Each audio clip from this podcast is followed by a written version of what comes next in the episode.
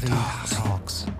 Caritalks, der Podcast zu sozialen Themen der Caritas in Nordrhein-Westfalen.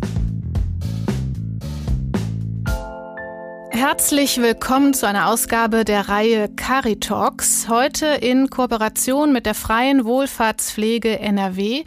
Denn es geht um eines ihrer Kernthemen, den Kampf gegen Armut in unserer Gesellschaft. Ich bin Pia Klinkhammer, Pressereferentin beim Diözesan Caritas Verband und ich freue mich, dass außerdem dabei sind Michaela Hofmann, Armutsexpertin beim Kölner Diözesan Caritas Verband und Manfred Herrmann, der auch ganz besonders weiß, wovon er spricht. Hallo an Sie beide. Hallo. Hallo.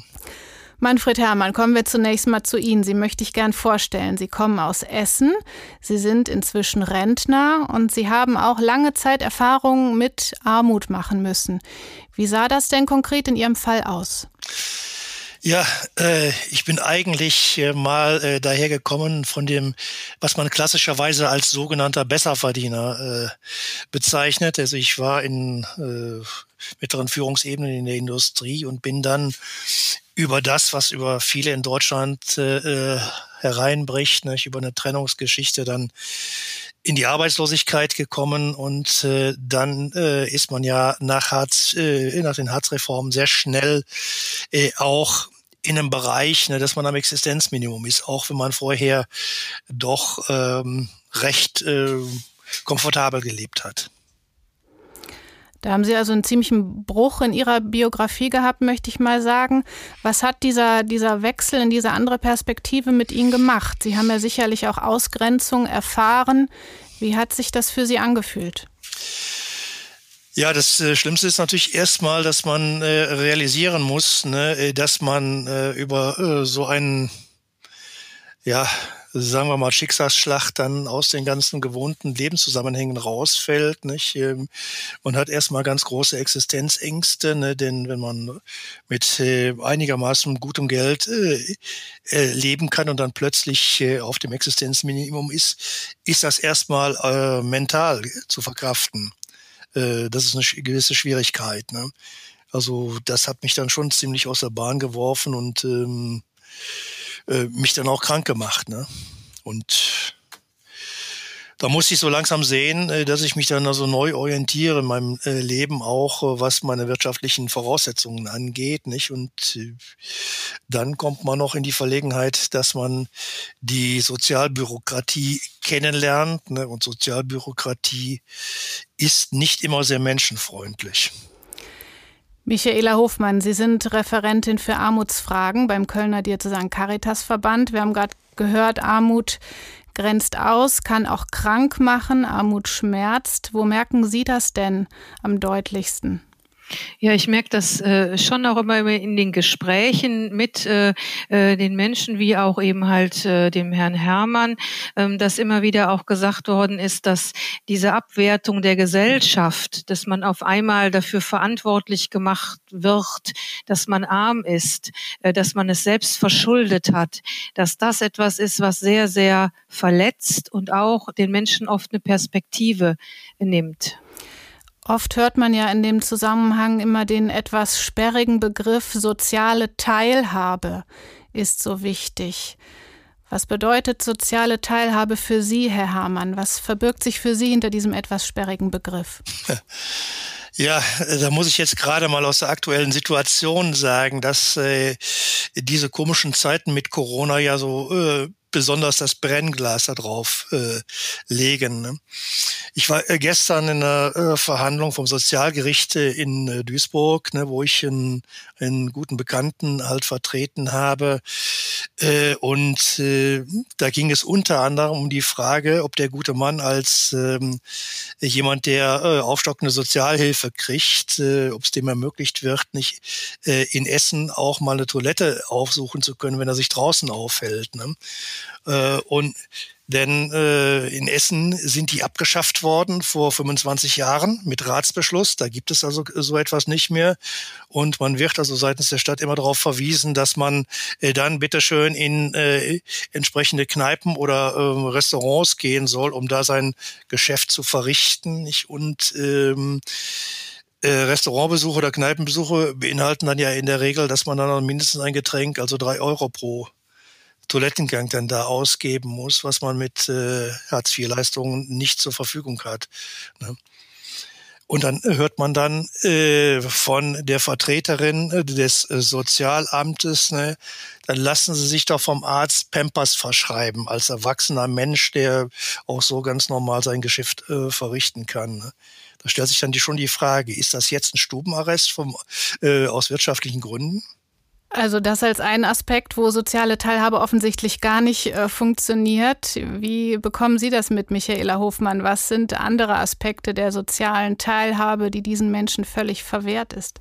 Also wenn wir jetzt in der Pandemiezeit einfach nochmal gucken, dann ist es eben halt, dass die digitale Teilhabe einfach nicht möglich ist. Viele Leute haben kein Geld, um sich einen Laptop zu kaufen oder haben auch nicht das Datenvolumen.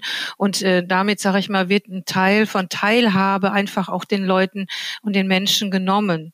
Ähm, das andere, was auch eben halt zur sozialen Teilhabe zählt, ähm, ist ja eben halt auch mal ein Geburtstagsgeschenk kaufen zu können, jemanden zum Geburtstag einladen zu können, mit Menschen, sag ich mal, vielleicht auch spazieren zu gehen und dann irgendwo wie äh, ne, eben halt auch mal einen, Kaffee zu trinken. Und das sind alles Dinge, die äh, eben halt, wenn man kein Einkommen hat und auch im Hartz-IV-Bezug ist, einfach nicht möglich sind. Und damit nimmt man Menschen soziale Teilhabe.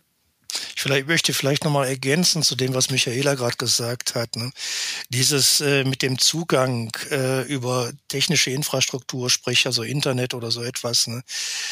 Äh, wir haben jetzt äh, auch wieder verstärkt durch Corona, aber auch vorher schon äh, das Problem, äh, dass man an äh, die Behörden, die Leistungen erbringen müssen, also sprich Jobcenter, Sozialamt, tatsächlich nicht herankommt, insbesondere dann nicht, wenn man einerseits, wie Michaela richtig sagte, äh, die technische Infrastruktur nicht finanzieren kann, sprich äh, Internetanschluss oder äh, auch äh, ein PC.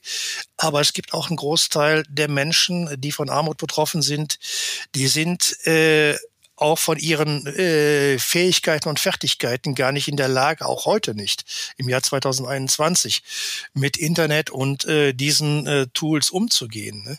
Die brauchen den Zugang, den persönlichen physischen Zugang äh, zu den Sachbearbeitern in diesen Behörden. Und die sind jetzt gerade seit einem Jahr äh, in Pandemiezeiten fast vollständig äh, blockiert. Ne? Und man wird da ohne Verständnis seitens dieser Sachbearbeiter sehr häufig äh, einfach auf Internet äh, verwiesen äh, äh, und solche Sachen. Und das funktioniert nicht. Ne? Da wird man einfach so nicht nur von Teilhabe am Leben, sondern im Prinzip von den Grundlagen des Lebens abgeschnitten. Mhm. Sie wissen das so genau, Herr Herrmann, weil Sie auch andere Menschen beraten jetzt äh, so in es. ihrer Lage und helfen und versuchen Unterstützung zu geben, die Sie damals nicht hatten, richtig? So ist es. Also ich versuche das so, äh, soweit das in meinen Kräften steht, äh, zu machen. Ne? Und ähm, meine Erfahrung, die ich damals gemacht habe, äh, weiterzugeben. Und äh, ich muss ja auch äh, äh, sehen, ich realisiere ja auch, ne? ich sagte eben schon mal, ich bin Physiker. Ich war in der mittleren äh, Leitungsposition in, äh, in internationalen Unternehmen. Ich äh, kann mich in solche Strukturen hineinfinden und, äh, und einarbeiten und lass mich auch nicht äh, äh, von jedem streng äh, guckenden Sachbearbeiter gleich einschüchtern. Ne? Aber es gibt andere Menschen, die äh, das halt nicht so in dem Maße können. Ne? Ich habe äh, vor einem Jahr äh, ungefähr äh, hatte ich das Problem, dass ein äh, Bekannter, den ich dann auch unterstützt habe, vor der Situation stand, äh, den hat man vor Weihnachten äh, die Wohnung fristlos gekündigt, weil man äh, seitens des Sozialamtes ihm die, ähm, äh, die Mieterhöhung von 45 Prozent äh, Kaltmieterhöhung nicht zahlen wollte und ihm dann gesagt hat, dann sucht ihr eine neue dem hat man jegliche äh, Unterstützung verweigert äh, bei der Wohnungssuche und dann, äh, weil er die Miete nicht äh, in der Höhe zahlen konnte, die Erhöhung war, konnte er die Erhöhung nicht zahlen. Da haben sich dann bis Weihnachten zwei Monatsmieten Schulden dann aufgehäuft äh, ne? und der Vermieter hat dann pünktlich zur Adventszeit die fristlose Kündigung ausgesprochen. Und äh, da war es ein ganz großes Problem, äh, den äh, jetzt in der Wohnung halten zu können. Das ist mir nur gelungen, indem ich dann einen äh, Pressereporter äh, habe einschalten können, der dann direkt beim Oberbürgermeister nachgefragt hat, wo es dann plötzlich relativ schnell ging, dass dann da gehandelt wurde, mhm. diese Mietschrückstände seitens des Sozialamts gezahlt wurden. Und da braucht man eben auch die Unterstützung. Und wenn man die nicht hat, dann sieht es sicherlich sehr düster aus. Michaela Hofmann, Sie sind ja nicht nur die theoretische Expertin in dem Gebiet, sondern sie machen auch ganz praktisch was. Sie treffen sich seit einigen Jahren beim sogenannten Treffen der Menschen mit Armutserfahrung gemeinsam mit der LAG Freie Wohlfahrtspflege, ähm, treffen sich mit diesen Menschen, setzen sich zusammen in einen Raum an einen Tisch. Dieses Jahr am 15. Juli und der Titel ist Da drückt der Schuh.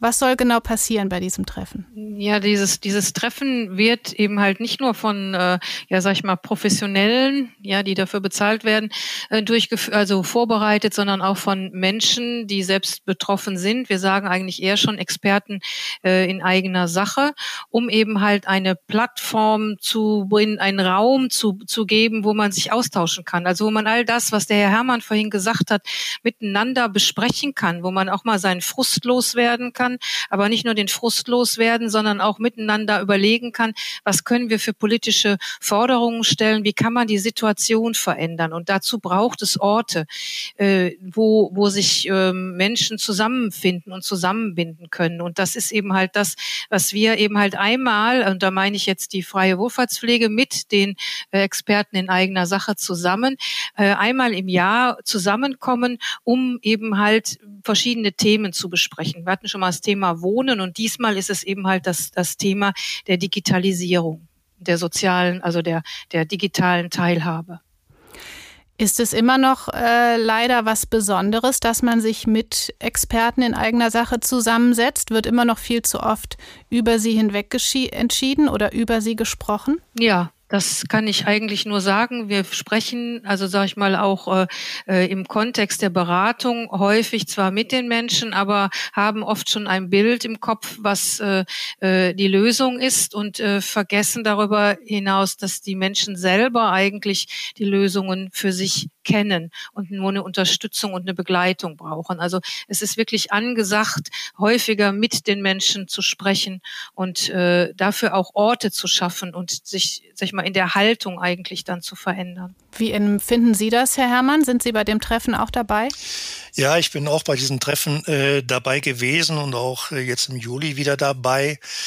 Und ähm, ich muss sagen, das ist einerseits sehr gut, dass es das äh, gibt und gemacht wird, weil es ist eine Plattform, wo dann auch äh, äh, ja die Verantwortlichen aus äh, Politik und Verwaltung, zum Teil aus den Ministerien und so weiter, manchmal auch äh, Richter und äh, solche Leute dazukommen, die einfach mal äh, dann äh, von Betroffenen äh, unmittelbar hören können, was das Problem ist äh, und äh, wie das auch auf der emotionalen Ebene empfunden wird. Denn das geht leider zu häufig unter in einem professionellen Alltagsgeschehen. Ne? Das äh, realisieren äh, die Leute selten, äh, wenn ja, wenn man da nicht selber vielleicht mal eine persönliche Erfahrung in dem Kontext gemacht hat.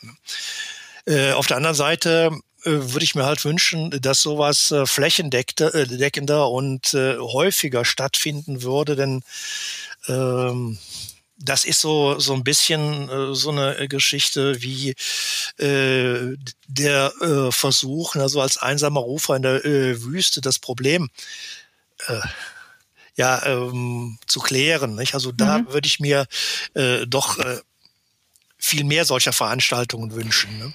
Die Veranstaltung in diesem Jahr trägt den Titel, ich habe es eben schon mal gesagt, da drückt der Schuh digitale Teilhabe. Vielleicht zum Abschluss an Sie beide nochmal die Frage, wo drückt denn der Schuh am meisten? Was muss dringend jetzt passieren unter dem Schlagwort digitale Teilhabe oder auch grundsätzlich soziale Teilhabe? Wo drückt Ihnen beiden am meisten der Schuh? Vielleicht Ladies First, Michaela Hofmann. Also der, der, der, der dickste Schuh oder sag ich mal, das größte Brett, was man bohren muss, ist, dass die Menschen, die im Hartz-IV-Bezug mehr Geld bekommen, also dass sie sich selber kaufen können, weil zur sozialen Teilhabe gehört auch, dass man selbst entscheiden kann, wofür man Geld ausgibt. Und ich möchte jetzt da äh, auf der anderen Seite noch äh, dran setzen, was Michaela gerade gesagt hat. Ne? Man darf auch die Menschen nicht vergessen, die ähm, eben nicht in der Lage sind, äh, jetzt über digitale Medien zu kommen, dass man äh, die hinten runterfallen lässt. Ne? Dass auch solche Sachen müssen weiterhin immer wieder in den Fokus gestellt werden. Äh, die, äh, diese Menschen, die in hm. den ich sag mal in Anführungszeichen, nicht so normalen Verhältnissen leben, also die dann insbesondere dann auch noch wohnungslos sind und so etwas, ne, die ähm, haben da massivste Probleme über die schöne neue IT-Welt. Der Schuh drückt also an ganz vielen Stellen, so können wir es, glaube ich, zusammenfassen. Herzlichen Dank an Michaela Hofmann und Manfred Herrmann. Das war Caritalks zum Thema Kampf gegen Armut, heute in Kooperation mit der Freien Wohlfahrtspflege NRW. Wir müssen also hinschauen, wo der Schuh drückt, Menschen mit Armutserfahrung anhören und unterstützen, damit sie ihre Talente und Fähigkeiten einbringen können. Ich bin Pia Klinkhammer und sage Tschüss, Dankeschön fürs Zuhören. Sie hörten Caritalks, den Podcast zu sozialen Themen der Caritas in Nordrhein-Westfalen.